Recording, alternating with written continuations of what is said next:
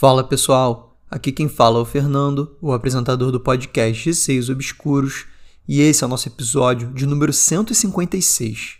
No momento que eu tô gravando aqui, o podcast está quase chegando a 10 mil seguidores no Spotify, então é muita gente que ouve os episódios aqui do podcast, isso me deixa muito feliz.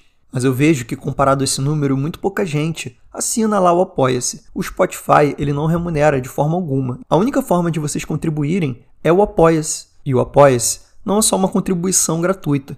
Lá vocês têm 46 episódios exclusivos, na mesma qualidade desse aqui do Spotify, para vocês ouvirem. Então, quem quiser se tornar assinante e conferir todo esse conteúdo exclusivo, pode entrar no site apoia.se barra Obscuros Podcast.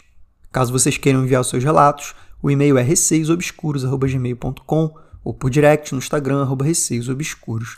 Sigam o podcast no Spotify para estarem recebendo sempre as atualizações dos novos episódios.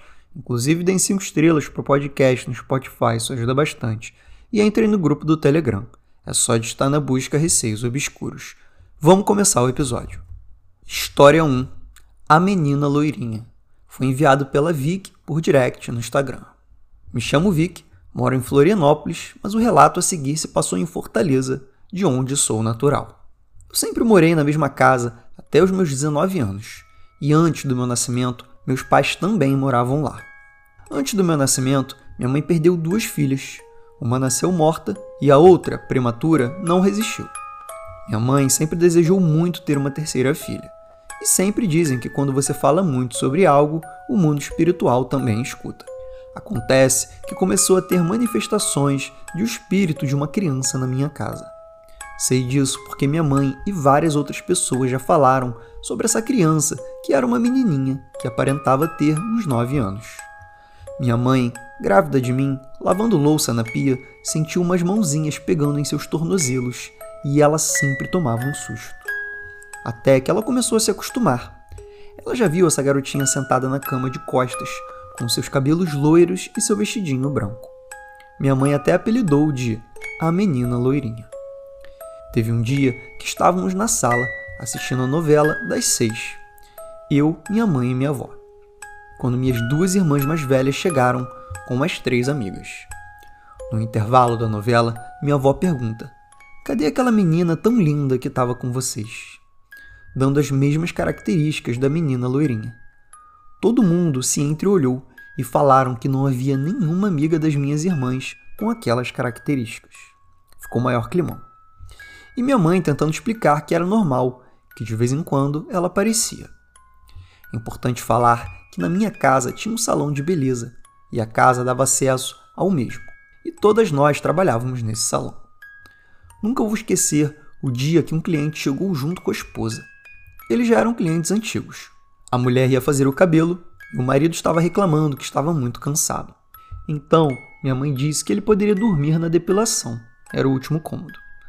Não deu nem 15 minutos, o cara volta muito pálido, dizendo que enquanto tentava cochilar, se sentiu observado e quis olhar em volta.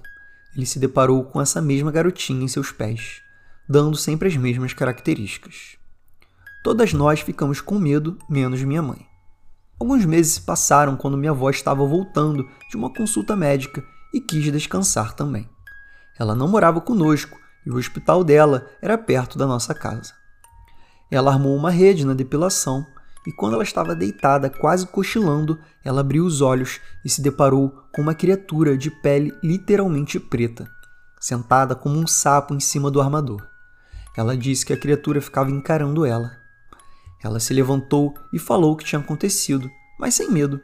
Minha avó é uma pessoa muito forte. Bom, com esses relatos, eu sempre cresci muito curiosa em relação a esse assunto do sobrenatural. Então, na minha adolescência, eu comecei a fazer uns rituais para tentar ver. Eu era muito sem noção, como a maioria dos adolescentes, mas nunca vi nada. Teve uma vez que eu e uma amiga minha estávamos no salão conversando. Já era tarde da noite. O salão estava fechado, mas era mania minha ficar trocando ideia com os meus amigos lá no salão mesmo. Eu contei as coisas que já aconteceram para essa minha amiga. Ela era evangélica, mas tinha o dom da visão, de ver espíritos e entidades. Porém, ela ia para a igreja evangélica justamente para tentar se afastar disso. Mas eu insisti muito para ver se ela conseguia ver alguma coisa na minha casa, se tinha mais de um espírito. Então fomos andando em direção à depilação. Eu só estava com muito medo e com o coração acelerado, e ela andando na minha frente e me falando que não estava vendo nada. Quando ela olha para trás, vê um homem bem alto atrás de mim, com vestes antigas, uma bengala, cabelos longos e uma cartola preta. Essa amiga minha levou um susto enorme, e eu também, com a reação dela. Ela disse: Tá vendo? Por isso eu odeio ver essas coisas. Ele estava atrás de você me encarando e depois simplesmente sumiu. Bom, outro dia eu falei para ela: Amiga, por favor, você pode tentar ver de novo? Eu queria muito saber se aquele homem aparece de novo e o que ele quer. Depois de muito insistir, ela topou. Fomos lá em casa e ela disse que viu vários espíritos. Uns em pé, outros sentados no chão, uns chorando em desespero e outros com uma feição maligna. Essas visões não demoraram muito tempo, pois ela odiava ver aquelas coisas e logo depois foi embora. Eu sempre ficava com medo depois dessas coisas, porque minha casa sempre foi muito escura e mal iluminada, porque minha mãe vivia fazendo reformas sem fim e sem sentido, deixando a casa com quase nenhuma janela. Bom, hoje em dia nos mudamos e nunca vamos saber o que houve com a garotinha que morava lá e o porquê ela estava lá, mas o homem que estava atrás de mim tem desfecho. Um dia eu fui em um terreiro para conhecer a religião, isso bem mais velha. Era uma gira de herê, não tinha nada a ver com outras entidades, mas no final da gira, uma médium incorporou um espírito mau. Ela se deitou no chão e começou a chorar e apontar para mim, dizendo: Eu quero ela, eu estou com ela há muito tempo, olhando para mim e falando: Não me deixe. E os outros médios tentando intervir. Depois de algumas horas, conseguiram mandar ele embora. Eu sei que era o mesmo espírito, porque sempre que eu falava dele, eu sentia ele, e hoje eu não sinto mais. Eu até senti um vazio no peito mega esquisito depois desse dia. Me falaram lá no terreiro que é porque eu já estava acostumada com a presença dele. Me falaram também que poderia ser um amor de uma vida passada que não desapegou, ou um espírito que grudou em mim em algum momento que eu fazia magia sozinha. Bom, mandaram rezar por ele na época pedindo para que a alma dele pudesse encontrar a luz e o perdoando. Esse foi o meu relato. Desculpa por ter me prolongado. Obrigada pela oportunidade. Amo seu podcast e gostaria que as pessoas mandassem mais histórias, porque eu amo escutar antes de dormir. Valeu, cheiro. Vic, obrigado você pelo seu relato aí muito interessante e assustador também. Eu ia sugerir que essa menininha loira que você via talvez não fosse alguma das filhas que a sua mãe perdeu, mas, como ela tinha nove anos, acredito que não seja, talvez fosse algum outro espírito que vivia ali, além de muitos outros, né? Como você disse, não era um só. Uma das partes que mais me deu medo foi a tal criatura de pele preta, né? Totalmente preta, e que ela ficava sentada ali como um sapo no armador e ainda encarando a sua avó. Nossa, essa parte deu muito medo. Talvez essa tenha sido uma das criaturas que a sua amiga no futuro acabou vendo, né? Porque ela viu várias e ela dizia que algumas tinham uma afeição maligna. Talvez essa fosse uma delas. Agora, o homem que te seguia, eu acredito que talvez tenha vindo realmente daquele ritual que você tentou fazer para ver coisas quando você era adolescente, porque, como os médios disseram, era algo que te acompanhava há muito tempo. Então, você já é uma adulta, na época você era adolescente, faz sentido que aquilo tenha se apegado a você naquela época e você nem tenha percebido, porque você não conseguia ver nada. Foi só quando a sua amiga mesmo teve aquela visão que você se tocou que tinha alguma coisa ali te seguindo e, enfim. Mas que bom que você se livrou aí desse encosto que te seguia e hoje em dia vive em paz né, em relação ao mundo sobrenatural. E agora, vamos para a história 2. O Assobio. Foi enviado pela Sara por direct no Instagram. Aproveito para contar a minha história. Atualmente moro em São Paulo, mas há seis anos atrás vivia em São Luís, Maranhão. Minha mãe sempre residiu aqui, mas eu fui criada por meu pai e a minha avó Joana, que morava em São Luís. Temos família no interior do Maranhão. Naquela época, minha bisavó Cassiana ainda estava viva e vivia no interior com sua irmã. Quando minha bisavó adoeceu, minha avó Joana mudou-se para o interior para cuidar dela. Minha bisavó estava determinada a permanecer na cidade em que cresceu e foi criada, recusando-se a morrer em outro lugar. Respeitando a decisão dela, minha avó Joana se mudou para o interior. Hoje tenho 24 anos. Quando aconteceu, eu tinha 14. Importante mencionar que a minha avó Joana já namorava um senhor de Santa Rita. Ela se mudou para viver com ele e levou minha bisavó.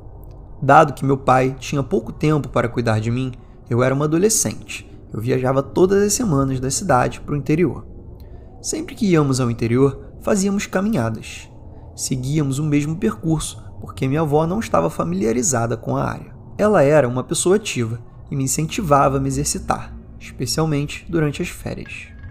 Nossas caminhadas começavam às 5 da manhã, quando ainda estava escuro. Era o momento em que encontrávamos outras pessoas, principalmente senhoras no caminho. Então, não nos sentíamos sozinhas. Um dia decidimos fazer um trajeto diferente.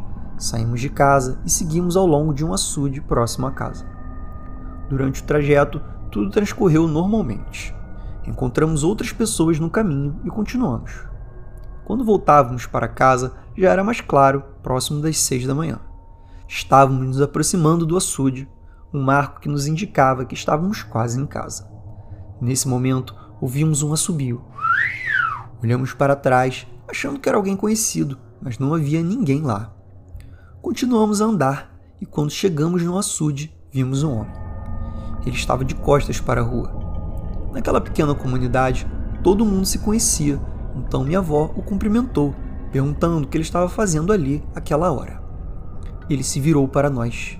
Era um homem de terno branco e chapéu, segurando um cigarro na boca. No entanto, ele não tinha olhos, nariz ou qualquer característica facial. Só podíamos ver o rosto preto e o cigarro. O homem nos encarava e nós ficamos paralisadas. Ele permaneceu nos encarando por cerca de 30 segundos. Depois desse momento, começamos a correr. Chegamos em casa em estado de euforia, pálidas e extremamente assustadas. O marido dela, Berto, perguntou o que havia acontecido. Contamos a ele e ele tentou minimizar, dizendo que deveria ser cansaço e que talvez fosse apenas uma sombra. Ficamos meio atordoadas, mas aceitamos a explicação. Sempre fui uma pessoa cética e procuro encontrar explicações para tudo, então deixei a questão de lado. No dia seguinte, seguimos a mesma rotina. Levantamos cedo novamente, por volta das quatro e meia da manhã, pois minha avó tinha uma consulta médica às oito. Saímos de casa e fechamos a porta. Enquanto atravessávamos o portão, ouvimos um assobio. Continuamos fechando o portão e, ao sair, vimos uma silhueta distante, no mesmo caminho que estávamos prestes a percorrer. Pensando que fosse uma pessoa comum, e seguimos, nos alongamos na frente do portão e antes prosseguimos na direção da figura. Conforme nos aproximávamos, percebemos que era o mesmo homem do dia anterior, e ele começou a se aproximar de nós. Quando ele estava quase perto, paramos planejando deixá-lo passar para continuar o nosso trajeto. No entanto, quando ele estava quase ao nosso alcance, notamos que ele não tinha rosto, apenas o cigarro na boca. Nesse momento senti o arrepio percorrer todo o meu corpo. Até agora, lembrando da história, esse arrepio persiste e sinto até vontade de chorar. Instintivamente gritei. Como ainda estávamos próximos de casa, Berto ouviu o grito e correu em nossa direção com uma lanterna. Eu corri para casa junto com a minha avó e relatamos a situação para Berto. Ele sugeriu que o homem talvez fosse conhecido e decidiu verificar. Nós o seguimos, mas quando chegamos ao local onde o homem estava, ele ficou parado por uns segundos e depois ele simplesmente desapareceu diante de nós. Não foi sumiço comum, ele pareceu ser engolido pelo chão. Nesse momento, nós corremos para dentro de casa, deixando o portão aberto. Ficamos de olho pelas brechas da porta. Eram aquelas portas de veneziana, mas nada aconteceu. A partir daquele momento, minha avó deixou de fazer caminhadas pela manhã. Depois desse dia, sempre que ela estava sozinha em casa, ela afirmava ver e ouvir coisas. Quando eu a visitava e estava no quintal, algumas vezes via crianças paradas, nos observando a partir do mato. No entanto, elas desapareciam subitamente.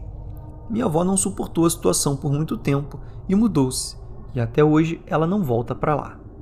Ah, e pode pôr musiquinha e me identificar, pois é uma história verídica. Eu presenciei e apesar de até hoje ser cética, eu não duvido de mais nada. Sara, muito obrigado pelo seu relato. Eu achei ele muito, muito assustador mesmo. Uma dúvida minha que ficou é: a primeira vez que vocês viram a figura estava escuro ou era claro? Porque você falou que saiu às 5 da manhã e quando era mais ou menos 6 e vocês estavam voltando, imagino que já tivesse mais claro. E vocês viram com iluminação aquele ser ali, né? Porque da segunda vez, quando vocês viram, era quatro e meia da manhã, então ainda devia estar escuro. Qualquer forma, certeza que era um espírito, né? Até porque a forma com que sumia, todo mundo viu aquilo sumindo, então foi uma experiência compartilhada. E o mais assustador é essa questão do rosto. Vocês falaram que o rosto era todo escuro e só tinha aquele cigarro na boca. Uma curiosidade é, vocês sempre andavam por aquela região, mas quando vocês pegaram aquele caminho diferente, vocês viram esse ser. Será que não aconteceu alguma coisa com essa pessoa, né? Que um dia foi uma pessoa nesse lugar? Porque era o caminho específico ali que vocês pegaram e começaram a ver aquela criatura. De qualquer modo, mais coisas estranhas começaram a acontecer depois que vocês viram esse ser, né? Então tiveram crianças, sua avó também ouvia coisas na casa e até preferiu se mudar. Acho que foi realmente uma decisão correta. Permanecer ali podia ser até perigoso. Gente, esse foi o episódio de hoje. As histórias foram muito assustadoras. Muito obrigado para Vicky e para Sara que enviaram. Fica aqui meu agradecimento.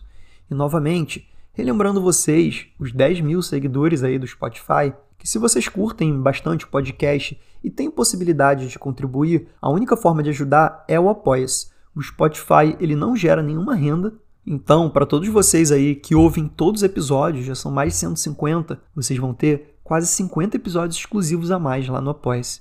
Eu acho que vale a pena aí para vocês que curtem o podcast, que seguem desde sempre, ou que começaram a seguir agora, mas estão gostando. Deem uma força lá, é somente 10 reais por mês. Isso, obviamente, se vocês puderem. Caso vocês não puderem, vocês podem dar cinco estrelas, compartilhar o podcast com pessoas, enviar os seus relatos, enfim, tem muitas formas também de ajudar. Mas o Apoia-se é a principal. Então, é só entrar no site apoia.se barra Receios Obscuros Podcast e se tornar assinante. Quem quiser enviar seus relatos, o e-mail é receiosobscuros.gmail.com ou por direct no Instagram, arroba Receios Obscuros. Um beijo a todos e até o próximo episódio.